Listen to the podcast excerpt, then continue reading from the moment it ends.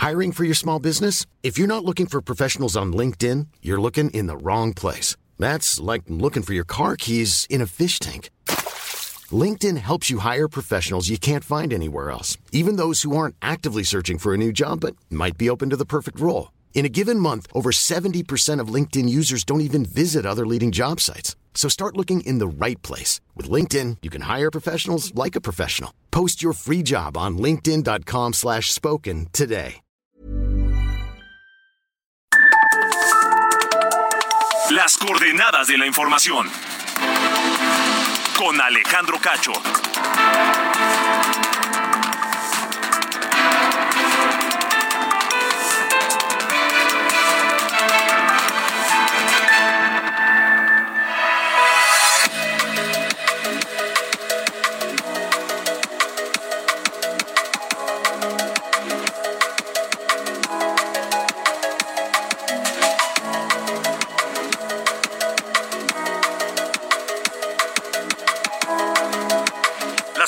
Noche en punto, tiempo del centro de la República Mexicana. Bienvenidos a las coordenadas de la información en este jueves, jueves 9 de febrero de 2023. Yo soy Alejandro Cacho y me da muchísimo, muchísimo gusto saludarles a todos quienes escuchan la cadena nacional de Heraldo Radio y a quienes escuchan también Now Media Radio en los Estados Unidos en muchísimas ciudades allá en la Unión Americana a donde llega esta señal. Gracias a todos.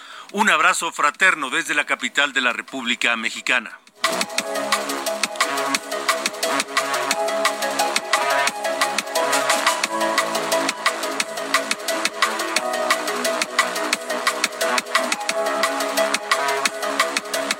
Temas importantes e interesantes esta noche a tratar aquí en, en este espacio de Heraldo Radio. ¿Qué pasa con la inflación? Pues se reporta que otra vez, otra vez subió la inflación en México y cerró la inflación de enero de 2022 a enero de 2023 en 7.91%, prácticamente 8%, según reportó esta mañana temprano el INEGI. Y eso, por supuesto, ya tuvo sus repercusiones. El Banco de México aumentó la tasa de interés otra vez y está, tenemos hoy una tasa de interés casi cerca del 11%, un nivel de interés que no se veía hace décadas en México. Los productos que tuvieron un mayor aumento en enero fueron básicos como la naranja, el plátano, chiles frescos, detergente, el huevo. El huevo, créame que cuesta un uno igual comprarlo. Ha subido 26% el precio del huevo en México. Ha subido el limón, los cigarros, en fin, ¿qué es lo que no ha subido? Ustedes que van al súper, ustedes que van al mercado, como yo, porque sí, sí voy y sí compro y sí veo, me gusta hacerlo de hecho, sabemos que las cosas ya no cuestan lo mismo y que su aumento ha sido eh, constante desde el año Esta noche hablaremos aquí en las coordenadas de la información con Pedro Tello Villagrán, consultor en economía, para pues tratar de entender qué es lo que está pasando y sobre todo prever qué puede venir hacia adelante en tema de la inflación y la economía en México.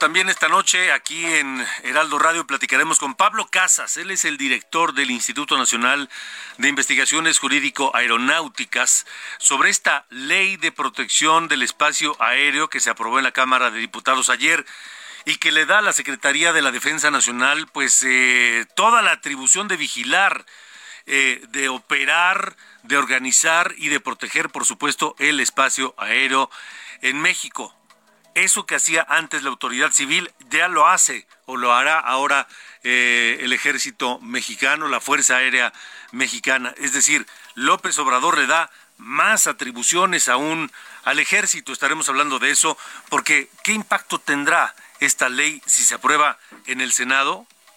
Pablo Casas no lo explicará.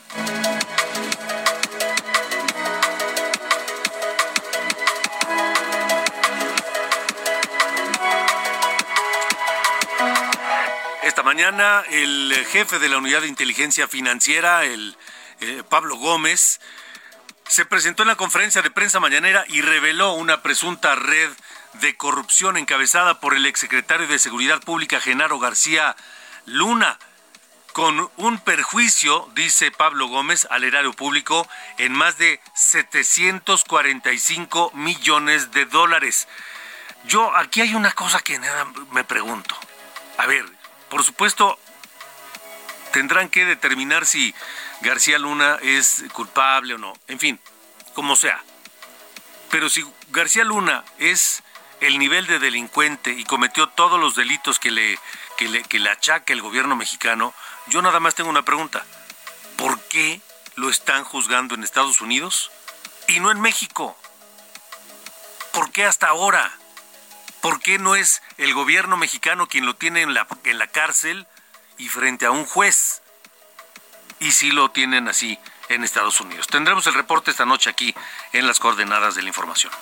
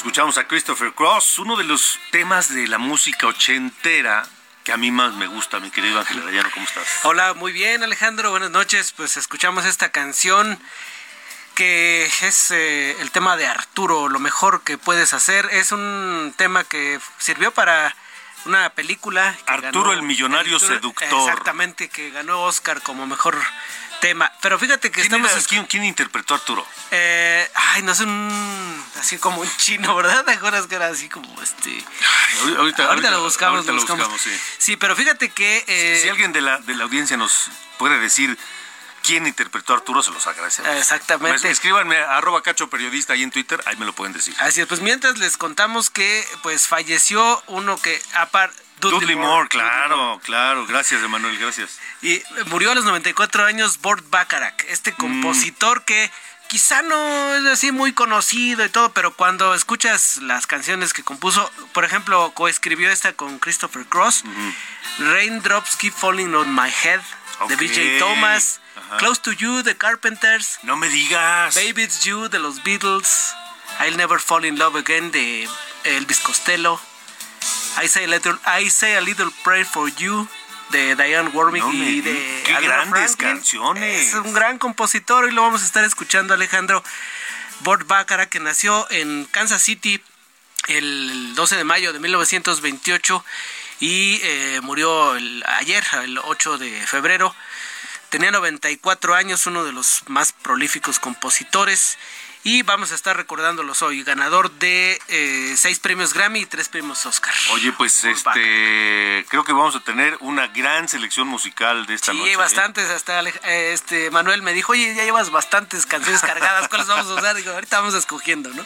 Sí, hombre. Así es esta, que... Esta de, de Warwick este, es una gran, gran, gran, gran Sí, y están las dos versiones, la de Aretha Franklin. Y Aretha Franklin, claro. Y de, de Diane Warwick, así que pues bastante para escuchar hoy, Alejandro. Muy bien, me parece muy correcto, mi querido Ángel Arayano. Gracias, gracias. Buenas noches.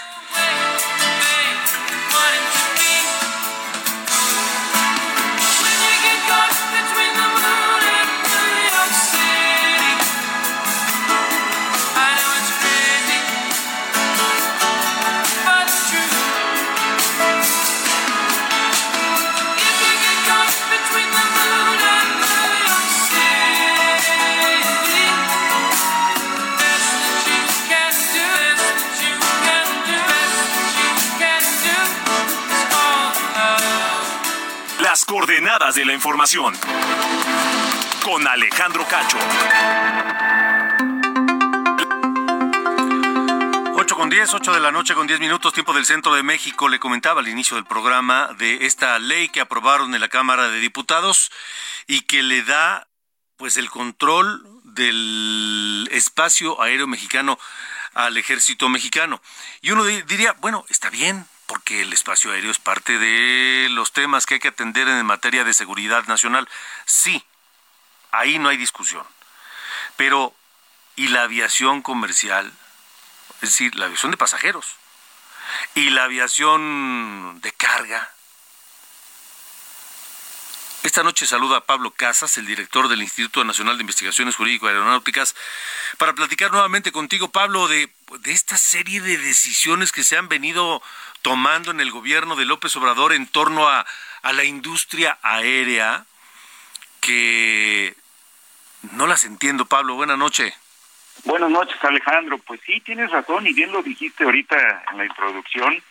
Eh, pues prácticamente es la militarización de los servicios a la navegación en el espacio aéreo mexicano, eh, montados en argumentos tan tan eh, pues desproporcionados en función de lo que sería la, la defensa de, de un espacio aéreo soberano y de la soberanía nacional, invocan argumentos en el sentido, Alejandro, de que van a combatir el tráfico de drogas vía aérea, a la delincuencia organizada y además a todas aquellas anomalías que en las que incurren tripulaciones aéreas dedicadas a actividades ilícitas. Y con estos pretextos, Alejandro, eh, pues literalmente le entregan a la Sedena y a la eh, eh, Marina el control de lo que son los servicios para la navegación en el espacio aéreo mexicano. pasan prácticamente a segundo término lo que es el CNEAM, que es la, el organismo de, del Estado que brinda estos servicios. Por supuesto que sigue existen, existiendo, pero prácticamente queda supeditado a, la Sedena y a la Marina. Para ello, Alejandro, eh, mira, eh, toda la vida, inclusive yo me acuerdo eh, mucho alguna vez estuve en, en lo que se llamó aquel este centro, el, el Instituto para el Combate a las Drogas, tenían inclusive monitoreo vía satelital y de radares. Bueno, todas nuestras autoridades y nuestras instituciones que participan en lo que es la seguridad nacional, con independencia de las estrictamente eh, dedicadas a la aviación, pues tienen monitoreo, lo tiene la, el ejército, lo tiene la marina, lo tiene el CISEN o lo que era el CISEN, lo tiene precisamente eh, eh, la Secretaría de Infraestructura de Comunicaciones y Transportes. Y siempre, Alejandro, siempre se han emitido alertas de, de aviones que salen de ruta, que salen de plan de vuelo o que se detectan en el radar y no estaban eh, notificados con plan de vuelo. Ha habido inclusive intercepciones aéreas. Eh, con seguridad a ti te ha tocado dar alguna noticia en el sentido de que eh, interceptaron alguna aeronave en las Fuerzas Armadas, vía aérea por supuesto, y la obligaron a bajar, y en tierra la están esperando elementos terrestres, en fin. ha habido también identificación de aeronaves, seguimiento de aeronaves, inclusive asistencia de aeronaves en, en casos de urgencia. Es decir, todas estas eh, eh, eh, circunstancias que podrían darse siempre han existido, eh, Alejandro, y siempre han existido a raíz, insisto, en un primer término de lo que son los radares y lo que son los servicios a la navegación en el espacio aéreo mexicano, inclusive hay colaboración con otros países como es Estados Unidos que también alertan, obviamente, que también están al tanto de estas situaciones que se pueden resultar ilícitas. Entonces, montarse en este pretexto para disminuir al CENEAM y con ello eh, eh, darle el control del espacio aéreo mexicano, sobre todo lo que son los servicios a la navegación, a la Sedena y a la Marina, pues sí es muy delicado, Alejandro, porque van a tener estas facultades ellos eh, eh, de alertar, de interceptar, de identificar, de dar seguimiento a aeronaves, pues como ellos lo decidan. Y para esto crearon, dentro de esta ley, crean tres instituciones, vamos a llamarla así, pero una de ellas que es eh, en esencia se llama el Sistema de Vigilancia y Protección del Espacio Aéreo Mexicano, es el que le va a dar seguimiento a todo esto, es el que digamos va a ser la talacha, el que va a estar en las pantallas viendo los radares. Y este eh, Sistema de Vigilancia y Protección del Espacio Aéreo Mexicano, Alejandro, se compone eh, por Sedena, por Marina y por Infraestructura y Comunicaciones de Transportes. Pero quiero decirte que de por Sedena participan la Comandancia de la Fuerza Aérea Mexicana, y la comandancia del Centro Nacional para la Vigilancia y Protección del Espacio Aéreo Mexicano. Este, este Centro Nacional está creándose precisamente con esta ley.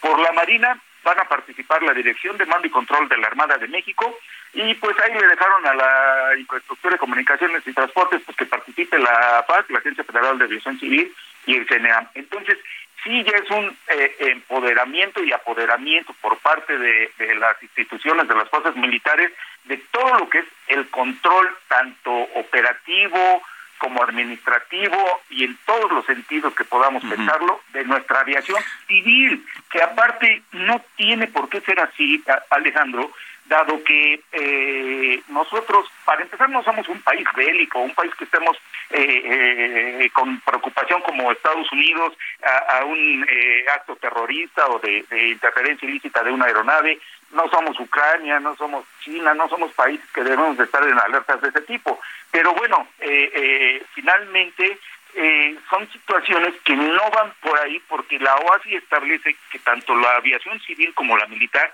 son segmentos completamente diferentes y dada su naturaleza, que es totalmente apartada una de la otra, deben de manejarse en forma distinta. Tan es así, eh, eh, eh, Alejandro, que las disposiciones que establece la OAS y todos los organismos internacionales para con la aviación civil no se aplican a las, a las aeronaves y a la aviación de Estado ni militares. Entonces imagínate nosotros, contrariamente a esto, pues poniendo en manos de las Fuerzas Armadas, que por supuesto tienen todo mi respeto, pero poniendo en manos de las Fuerzas Armadas, armadas las agencias federales de aviación civil, los servicios eh, eh, a la navegación en el espacio aéreo civil, este, los aeropuertos, eh, las aduanas, este, las terminales aéreas.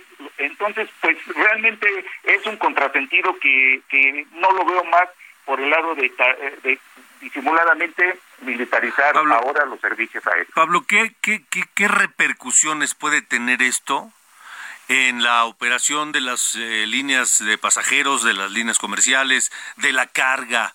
Eh, también vía aérea. ¿Qué, qué, qué, qué, repercusión, qué daños, qué consecuencias?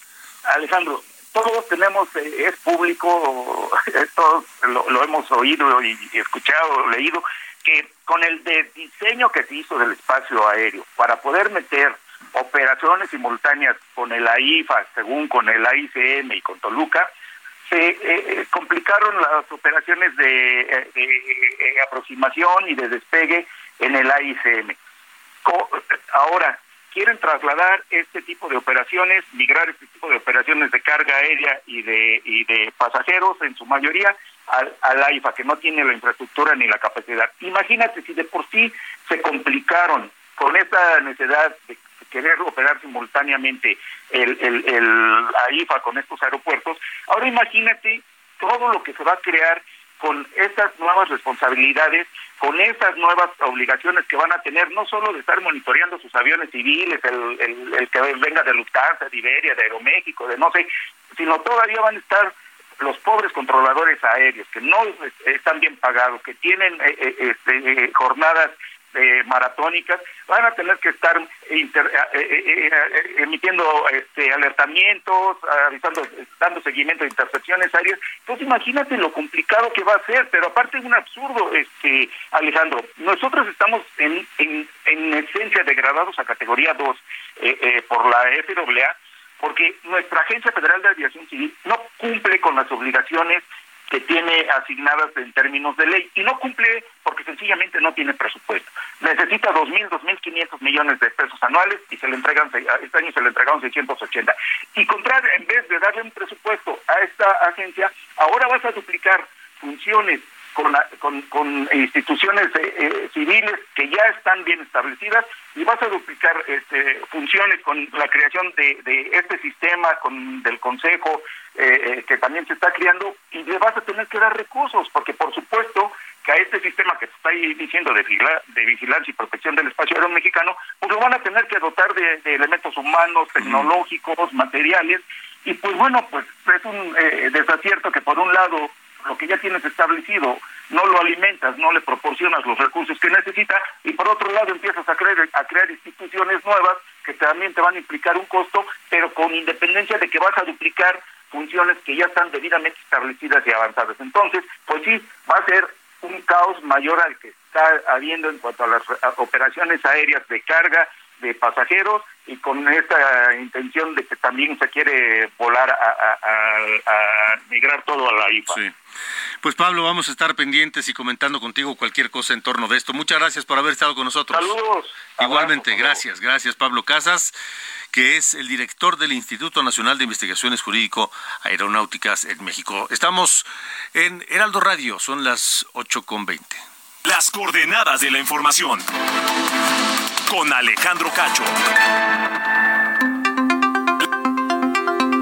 Continuamos, son las 8 con 20, todavía. Em, esta mañana en la conferencia de prensa de Palacio Nacional se presentó em, Pablo Gómez, el jefe de la Unidad de Inteligencia Financiera, de muy mal humor, muy enojado por el tema de Genaro García Luna y de Cárdenas Palomino, el número 2. Iván Saldaña, tú tienes el reporte completo. Buenas noches. ¿Qué tal? Muy buenas noches a todo el auditorio. Sí, y Pablo Gómez precisamente eh, pues señaló que durante los 20 años que fue servidor público al frente de instituciones de seguridad, cuatro empresas que a través de contratos públicos defraudaron al erario por más de 745 millones. De hecho, dio la cifra Alejandro 745 millones 879 mil 384 dólares con 78 centavos, dinero que hoy el gobierno mexicano está peleando en tribunales de Florida, Estados Unidos, eh, eh, contra Genaro García Luna y contra esta red de corrupción que dice integraron, integró, de hecho dice con su familia y cercanos a él, que Genaro García Luna, hay que recordarlo, fue secretario de Seguridad en el gobierno del expresidente Felipe Calderón y bueno, señaló, eh, expuso que los recursos que obtuvo de esta red mediante eh, 30 contratos de diversos, eh, son contratos que hicieron con, celebraron entre empresas privadas, estas 44 empresas, con eh, diversas empresas de seguridad pública en México, dice, pues estos recursos fueron transferidos al extranjero a paraísos fiscales y se aplicaron para la adquisición de bienes muebles como autos lujosos o inmuebles eh, como costosas casas, así como otros activos en territorio norteamericano, específicamente en Florida. Pero escuchemos lo que dijo Pablo Gómez esta mañana en la conferencia mañanera. Estos recibían el dinero y en el momento en que recibían los pagos estas empresas, en ese momento se iba el dinero a Barbados. Ahí se quedaba en un banco, en una cuenta de ellos y luego veían la manera de irlo mandando a, este, a Miami. Y luego en Miami veían la manera de comprar cosas, casas, hemos hablado de eso, de Lamborghinis, etcétera. Todo eso es parte del, del sistema de la trama corrupta que realizó Genaro García Luna. Lo de García Luna no es un asunto de llegó, robó y corrió. es una cosa profunda que tiene que ver con el Estado corrupto que construyeron los neoliberales en este país. Solo por último, Alejandro dio a conocer los nombres de siete personas más que eh, integran esta presunta red y dijo que pues también al momento el gobierno mexicano ya bloqueó a García Luna en México solamente 29 millones 920 mil 195 pesos, que son lo que todavía le queda en México, Alejandro, al auditorio. Gracias, Iván. Buenas noches. Buenas noches. Vámonos a la pausa. Estamos escuchando hoy a un gran compositor de grandes temas como este. Raindrops Keep Falling on My Head, una canción de Burt Bacharach y de Hal David para una película muy famosa de Butch Cassidy en 1969. Con eso nos vamos a la pausa. Seguiremos aquí en Heraldo Radio. Alejandro Cacho les saluda. Volvemos.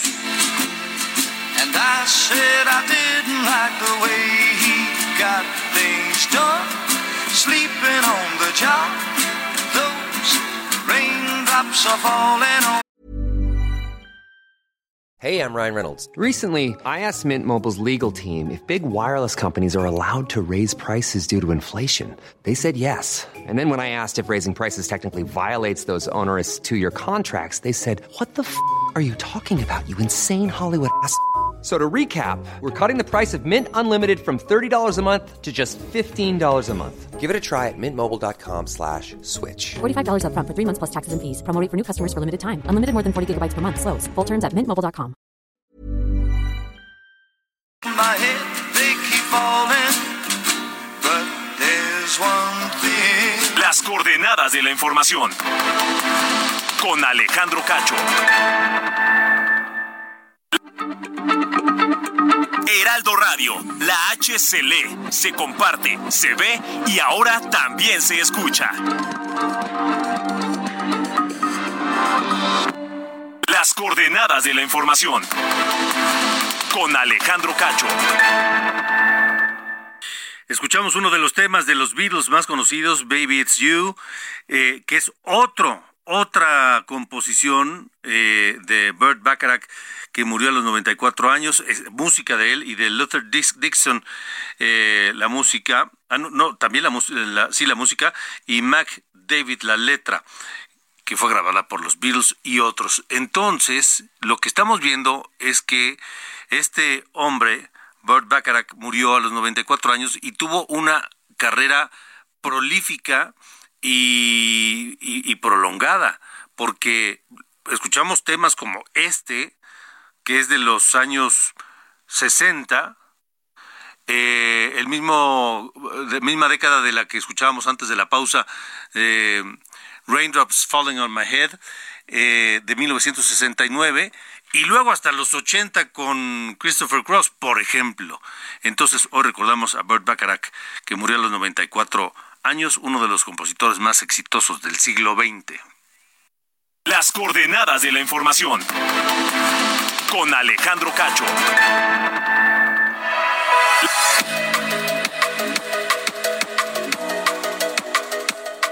Buenas noches, este es el resumen de noticias. El narcotraficante Héctor Luis El Güero Palma fue trasladado del penal del Altiplano al Centro Médico Adolfo López Mateos del Instituto de Salud del Estado de México, por lo que autoridades federales resguardan las instalaciones sin que se haya revelado el motivo del traslado. El Partido del Trabajo y el Partido Verde desistieron de la solicitud de remover a Santiago Krill de la presidencia de la mesa directiva de la Cámara de Diputados y luego con un abrazo al que llamaron de Acatepan parlamentario, Santiago Krill e Ignacio Mier, coordinador de Morena en San Lázaro, dieron por concluidas sus diferencias luego de que la semana pasada Krill impidió la entrada de militares armados al salón de sesiones la ceremonia del 110 aniversario de la Marcha de la Lealtad y los 200 años del heroico Colegio Militar, que se conmemoró en el Zócalo de la Ciudad de México, se reencontraron la ministra Norma Piña y el presidente López Obrador luego de la polémica del domingo cuando la ministra decidió no ponerse de pie tras la llegada del presidente y el mensaje a defender la independencia de la Suprema Corte de Justicia. En esta ocasión, la ministra y el presidente se saludaron de mano. En el Senado, integrantes de la Junta de Coordinación Política se reúnen con consejeros del INE, encabezados por el consejero presidente Lorenzo Córdoba, para dialogar sobre el plan B de la reforma electoral.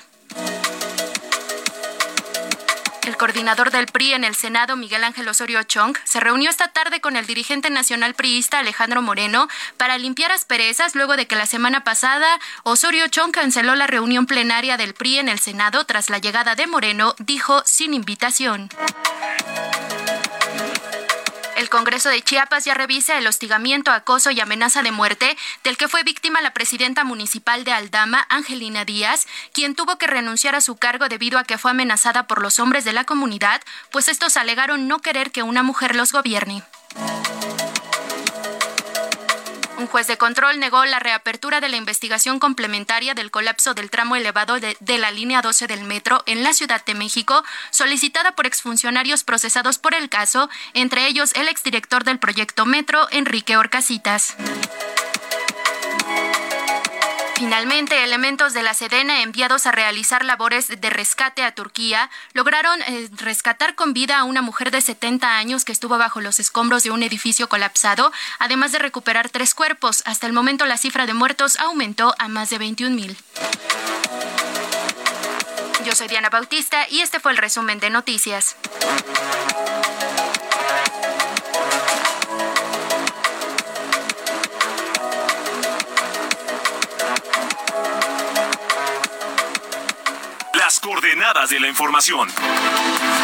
Con Alejandro Cacho.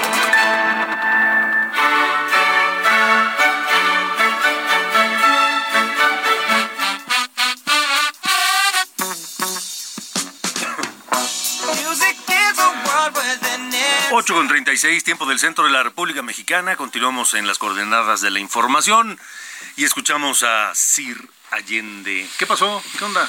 Pues nada, mano, aquí ¿Qué andamos. novedades? Todo en orden. Pues con la novedad, señor Cacho, que hace seis días, el 3 de febrero, el secretario de Gobernación, pues digamos que no le pareció muy bien esta sentencia del caso Tzompantle Tecpile y otros contra México, este que Ujú. resolvió hace poquito la Corte Interamericana de Derechos Humanos en contra del Estado mexicano.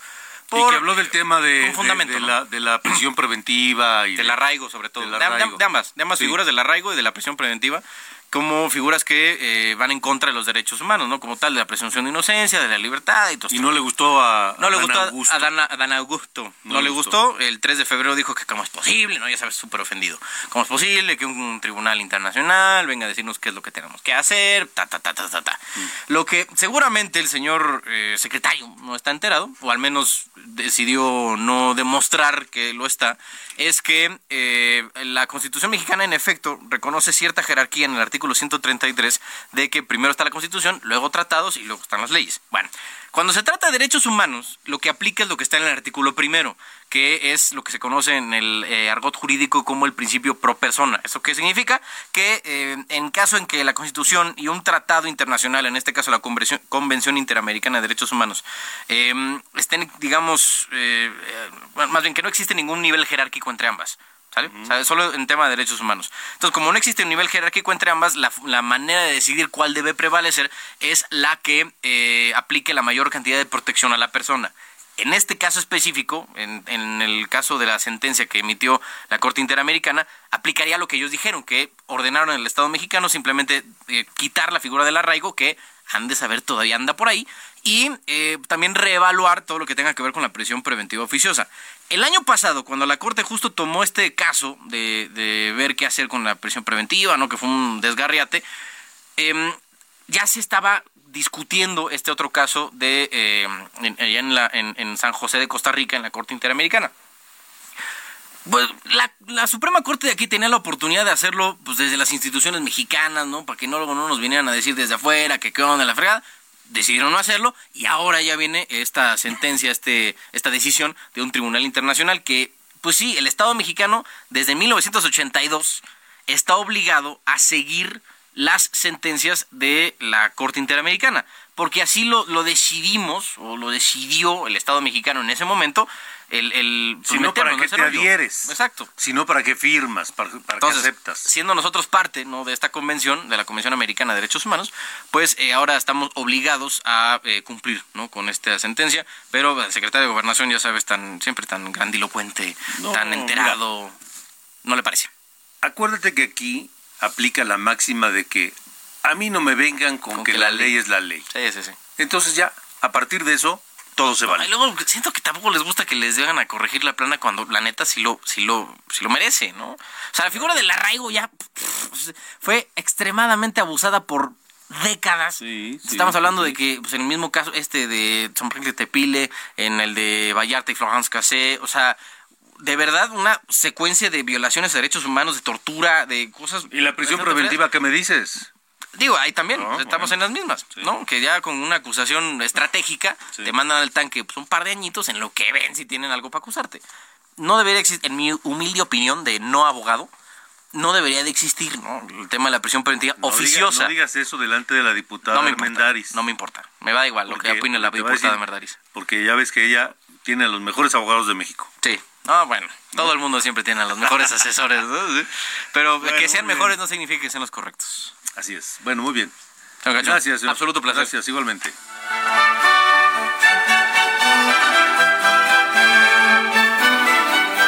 Las coordenadas de la información.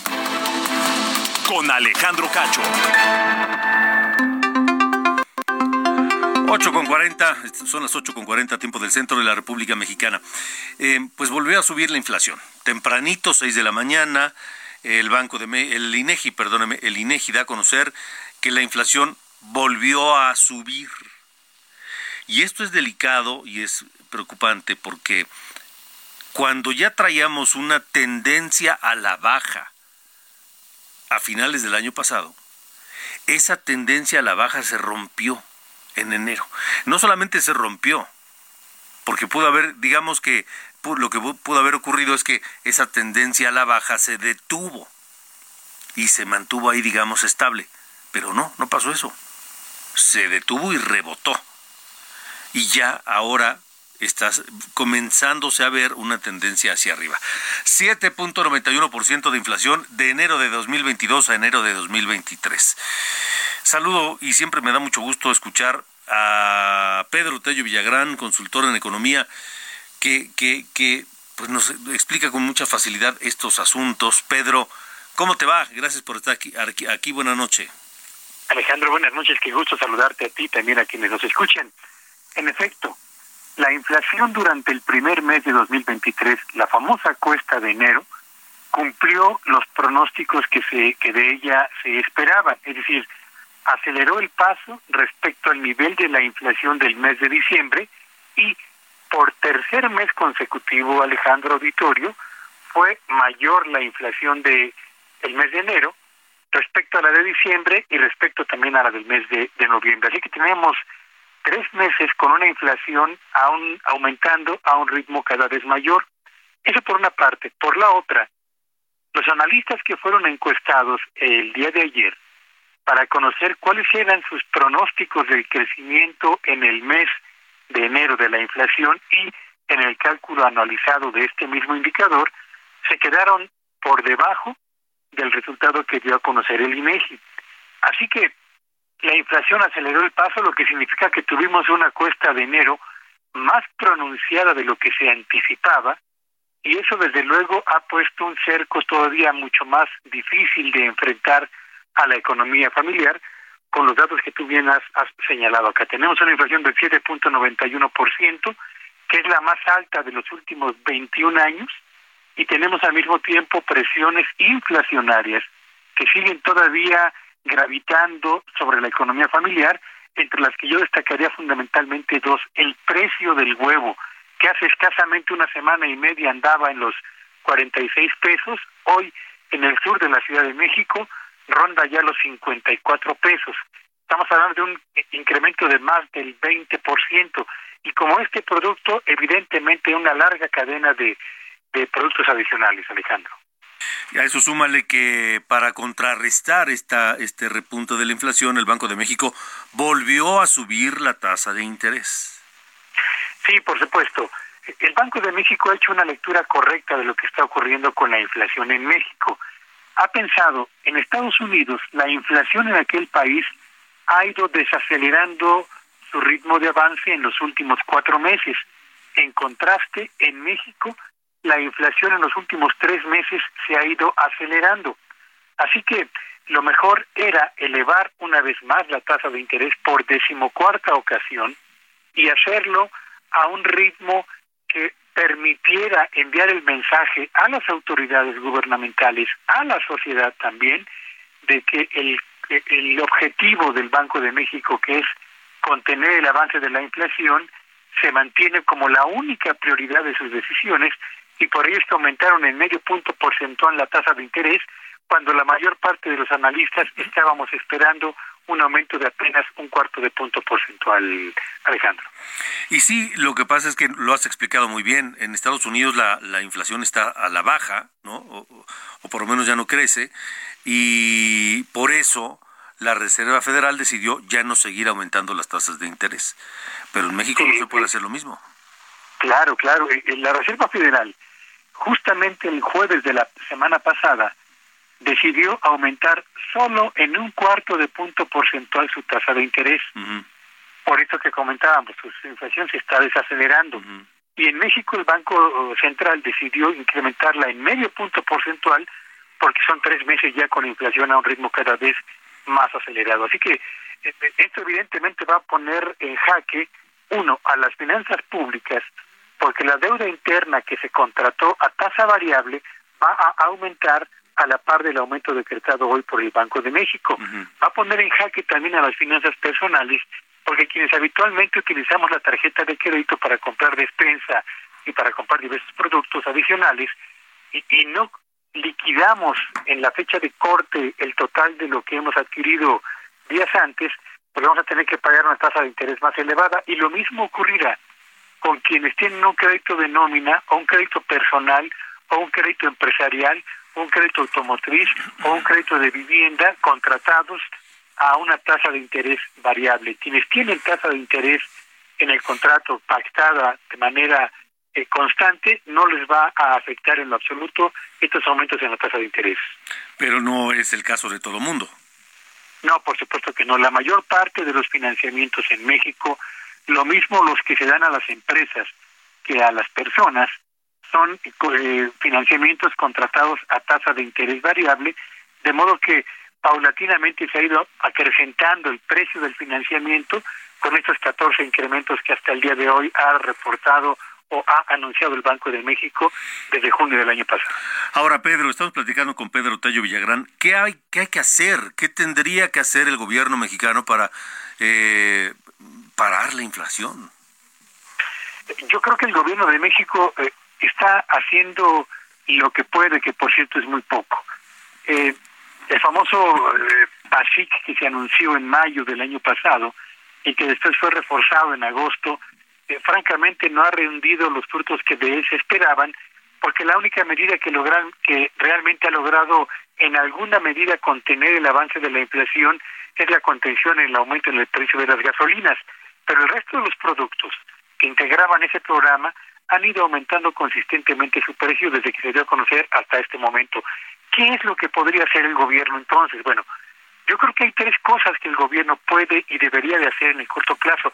La primera y la más importante, acabar con el excesivo intermediarismo que prevalece en México. Si uno viera cuánto le pagan al productor de maíz por cada eh, kilo que vende a quien acude justamente a su terreno a comprarle en pie de, eh, de siembra su maíz y cuánto terminamos por pagar nosotros el consumidor final el kilo del maíz, nos damos cuenta que hay una diferencia de más del 350% entre lo que le pagan al productor y lo que terminamos por pagar los consumidores. Eso indica que hay una cadena de intermediarismo muy amplia que está elevando, eh, yo diría, no artificialmente, sino injustamente los precios. Segundo, hay evidentemente eh, en, las zonas de producción de artículos o de productos agropecuarios presencia importante del crimen organizado que a través del cobro del famoso derecho de piso eleva al mismo tiempo el precio que tienen que pagar los productores por sacar su producto de ahí y llevarlo a las grandes centrales de abasto.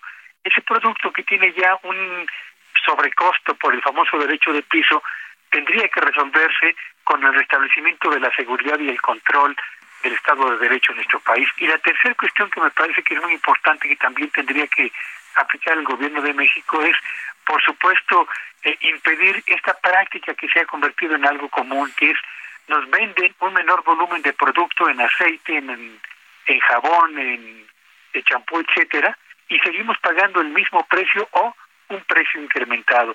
Si estas tres cosas se combaten con eficacia y de manera oportuna, estoy seguro que la inflación tendería a desacelerarse con mayor velocidad de lo que esperan las propias autoridades del Banco Central.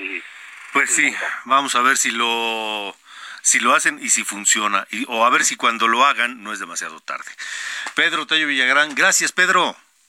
Siempre es un gusto, Alejandro. Buenas noches a todos. Igualmente, el, gusto es para mí. Gracias, buenas noches. Son las 8 con 49. Las coordenadas de la información con Alejandro Cacho. Bueno, en la ruta 2023 que está en pleno, eh, estamos en las precampañas. en eh, Coahuila y en el Estado de México, precampañas que terminan el próximo domingo y que eh, habrá un periodo de pausa y luego iniciarán las campañas ya en forma. Yo le quiero invitar esta noche a las 10 eh, de la noche en el espacio de Javier Solórzano, en el referente por Heraldo Televisión. Voy a tener Ruta 2023, por supuesto, como lo tenemos cada jueves, y en ese espacio, en Ruta 2023, una conversación con Alejandra del Moral. Alejandra del Moral, que es la aspirante, la precandidata del PRI, PAN y PRD para gobernadora del Estado de México. Y a ver qué nos tiene que decir Alejandra del Moral sobre cómo está la situación eh, de las precampañas, cómo llega al final de la precampaña, qué dicen las encuestas, que hay algunas, la misma Alejandra del Moral ha reconocido que va abajo en las encuestas frente a Delfina Gómez, la candidata de Morena para gobernar el Estado de México. Así que 10 de la noche en el referente de Javier Solórzano por Heraldo Televisión, canal 8 de televisión en el Valle de México, 161 de, de Sky, 151 de Easy, 606 de Total Play y por las plataformas digitales de Heraldo Televisión y Heraldo Media Group. Ahí los espero a las 10 de la noche. Por lo pronto, vamos contigo, eh, Minerva Martínez de Heraldo Noticias Laguna con la información de lo que ocurre en esta ruta 2023 por la gubernatura de Coahuila. Buenas noches. Ruta 2023.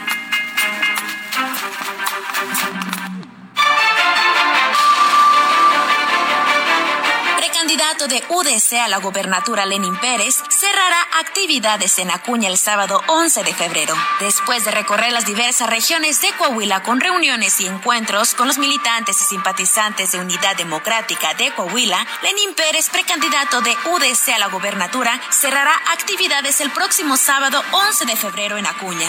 La presente semana se reunió con militantes ejidos y comunidades rurales del vecino municipio de Jiménez, de gran trascendencia para la integración de un panorama por región de la situación que viven los coahuilenses. Cuidaremos el medio ambiente y a los animales, se refiere Manolo Jiménez. Durante un encuentro con militantes y simpatizantes del PRI Acuña, Manolo Jiménez Salinas, precandidato a la gubernatura de Coahuila, aseguró que apostar por la naturaleza y su protección es una de las inversiones más inteligentes. Agregó que en su visión de un mejor Coahuila se prioriza el cuidado y la protección del medio ambiente y los espacios naturales de todas las regiones y que en el momento indicado presentará un proyecto integral en la materia con el cual trabaja de la mano con la iniciativa privada y la sociedad civil organizada. Militantes y simpatizantes de la región norte y cinco manantiales se reunieron con el precandidato único de Morena, Armando Guadiana Tijerina, a quien escucharon como abanderado de la esperanza de Coahuila. El dirigente estatal de Morena, Diego del Bosque, acompañó al ingeniero junto a las regidoras y regidores del municipio de Nava, así como diversos líderes morenistas y activistas. Por su parte, el precandidato Armando Guadiana reconoció el crecimiento que ha tenido la región norte en materia económica y aseguró que hace falta la 4T para consolidar un proyecto de cambio en toda la frontera de Coahuila.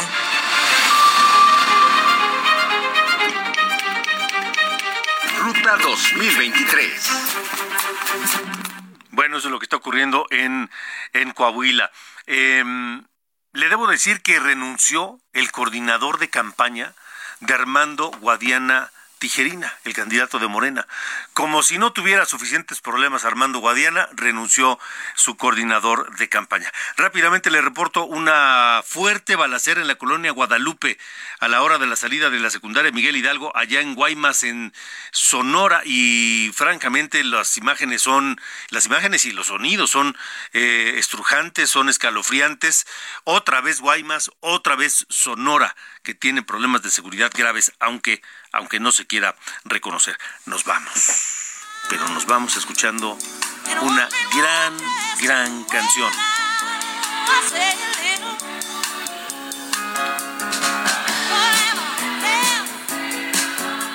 Es Aretha Franklin. Otra composición más, I Say a Little Prayer for You, dice, es una composición de este gran, gran, gran eh, hombre, Bert Bacharach, que a las 11 de la noche tendremos una, un, programa especial con él aquí en Heraldo Radio, eh, por supuesto con toda la música de este gran compositor. Nos vamos, adiós. Esto fue Las coordenadas de la información con Alejandro Cacho.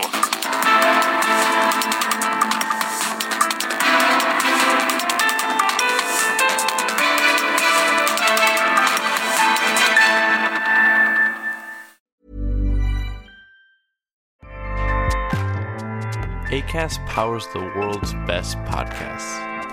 Here's a show that we recommend. The Real Housewives is a guilty pleasure for most, but if you're looking to not feel guilty about that pleasure, tune in to Everything Iconic with me, Danny Pellegrino, where I break down all the messy moments and behind the scenes antics of Bravo's popular franchise. And on Everything Iconic, I also interview celebrity guests like Kelly Ripa, Kiki Palmer, Drew Barrymore, Cameron Diaz, and more about their guilty pleasures, their past work, and so much more. So if you're pop culture obsessed and find yourself watching way too much reality TV like me, tune in to Everything Iconic with Danny Pellegrino wherever you listen to podcasts. ACAST helps creators launch, grow, and monetize their podcasts everywhere.